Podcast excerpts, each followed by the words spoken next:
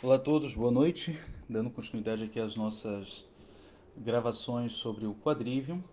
Gostaria já de entrar, é, claro que voltarei em algumas outras questões a respeito de, de Pitágoras, mas esses áudios aqui eles não, não seguirão uma ordem muito linear. Eu os nomearei, de modo que as pessoas que, que desejarem depois estudar de forma ordenada uh, sigam a ordem que lhes for mais, uh, mais didática.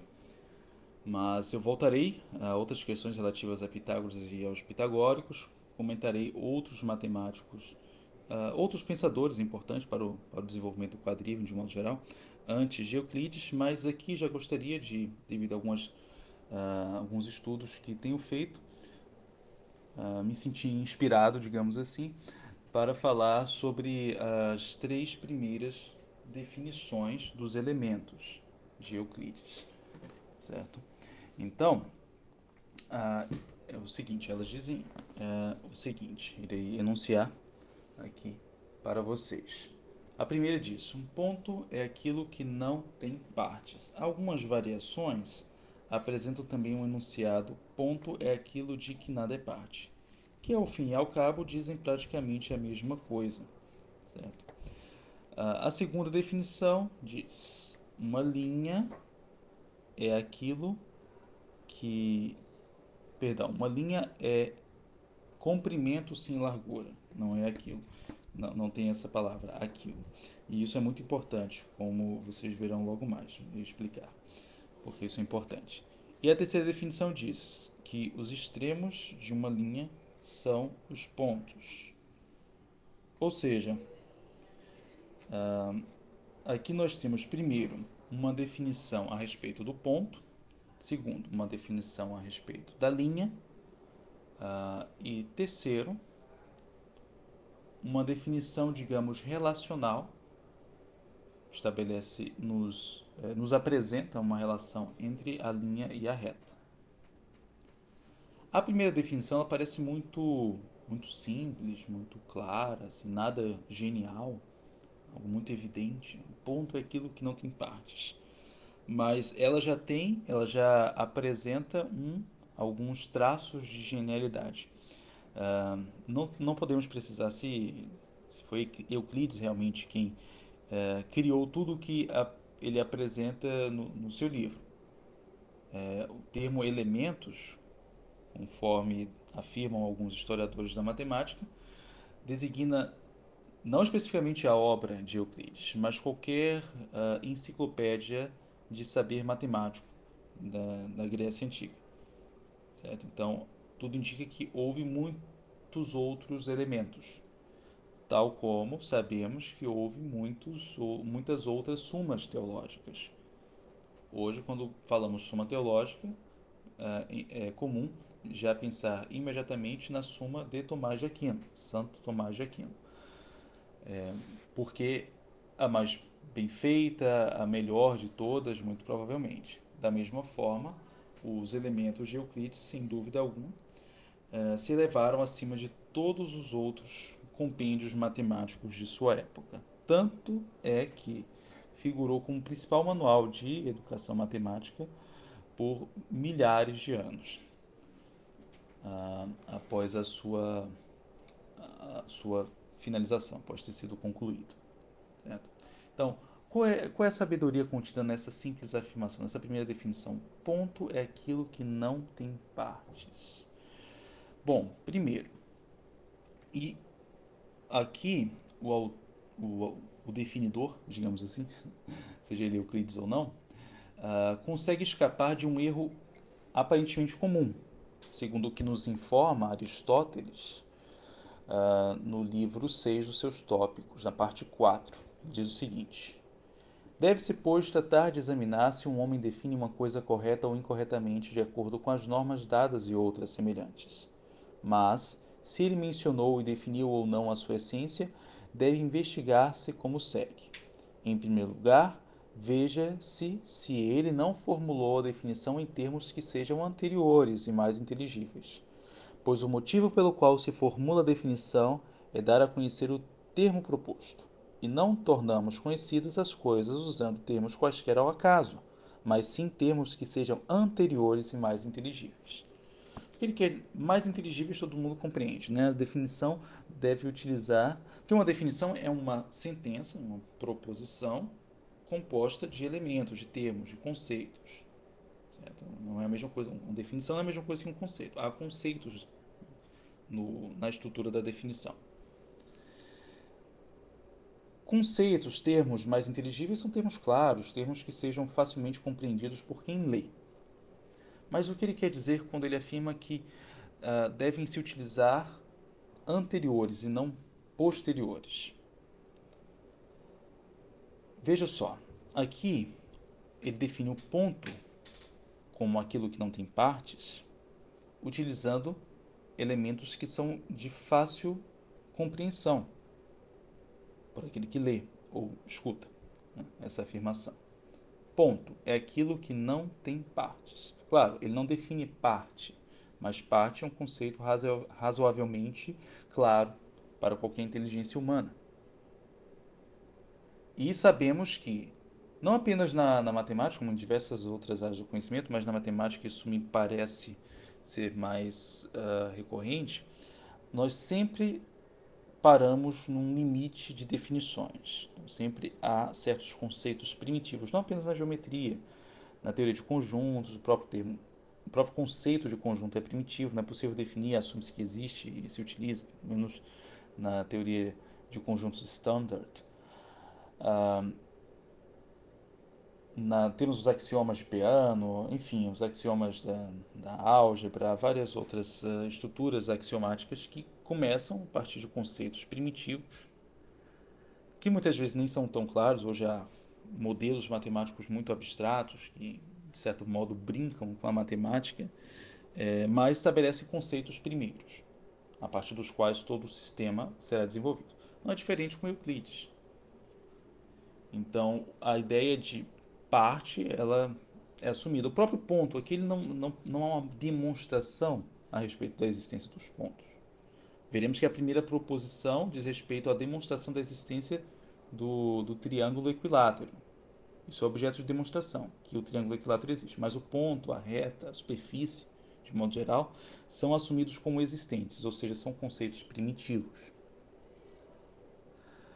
A questão de utilizar anteriores e não uh, posteriores é uma falácia de, de circularidade.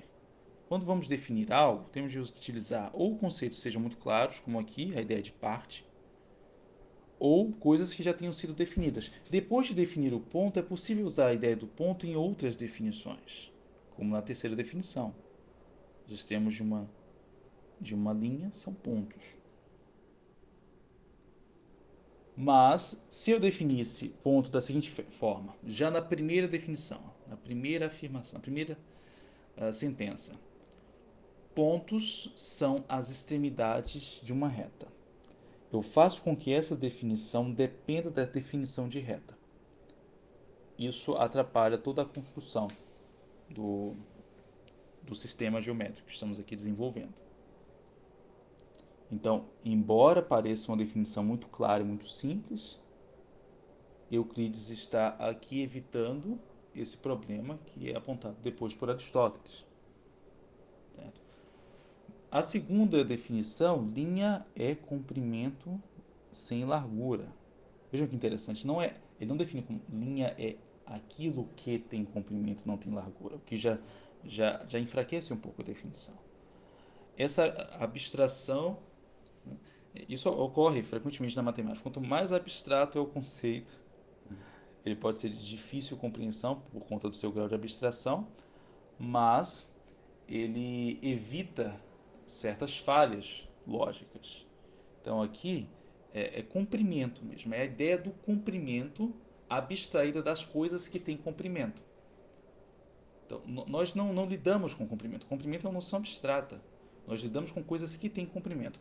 Mas o desenvolvimento de um sistema matemático ele perpassa por uma abstração dos objetos reais. Claro que começa na realidade sensível. Nós inteligimos esses objetos da nossa realidade e por meio de um processo abstrativo, nós constituímos esses objetos da matemática. Então, quadrados, circunferências, triângulos não existem. Existem objetos triangulares, quadrangulares, eh, circulares, redondos, etc.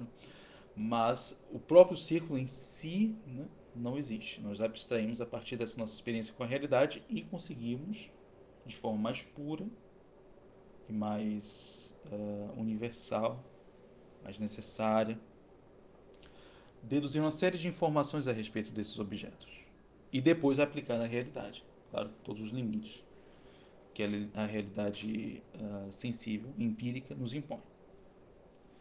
E a terceira definição diz: os extremos de uma linha são pontos. Agora podemos falar de, de coisas relacionando linhas e pontos, posto que já tenhamos, uma vez que já os definimos anteriormente. Certo? Uh, outras coisas interessantes que poderiam ser apresentadas aqui a título de curiosidade, né, para quem gosta de se aprofundar nesses assuntos, o termo utilizado por, por Euclides é, para ponto é semeion. Interessante porque é, uh, vai um pouco rompe de certo modo com o conceito pitagórico. Quando os pitagóricos falavam a respeito de uma unidade, usavam o termo monas, né? monas athetos. Uh, é uma unidade sem posição, ou seja, a unidade aritmética enquanto que a unidade geométrica é monas thessin é russa, né? uma unidade composição, uma unidade composição. Por que razão isso foi feito? Bom, aí é objeto de uma série de, de reflexões filosóficas e matemáticas que não cabem no limite desse áudio. Mas a, a própria ideia de, de posição é, já impõe certos limites.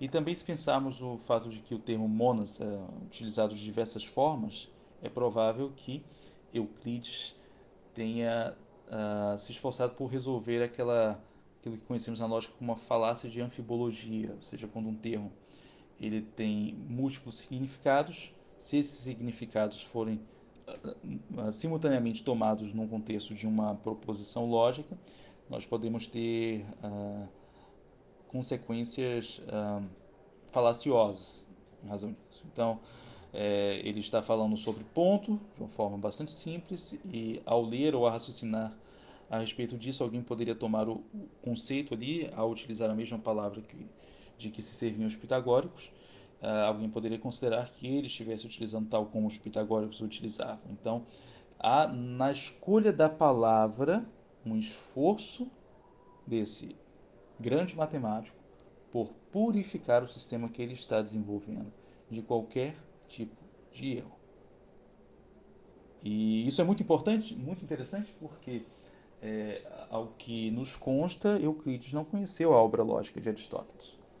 Onde vai, como viram aqui, eu li um trecho dos tópicos, onde Aristóteles vai é, desenvolver uma série de, de princípios e uh, regras né, lógicas que estão em conformidade com o sistema de Euclides.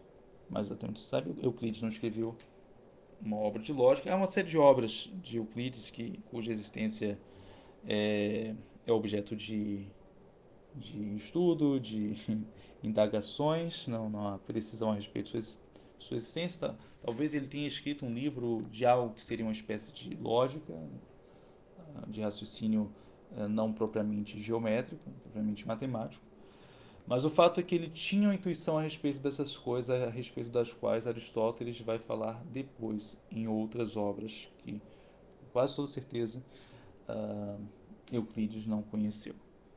Certo? Espero que tenha sido esclarecedor, que tenha sido exitoso em fazer com que vocês tenham interesse e curiosidade por uh, estudar essa obra, que, como eu digo e repito diversas vezes, é fundamental não apenas para aqueles que se interessam por matemática, mas por todo aquele que se interessa por pelo estudo, pela vida intelectual, pelo conhecimento humano.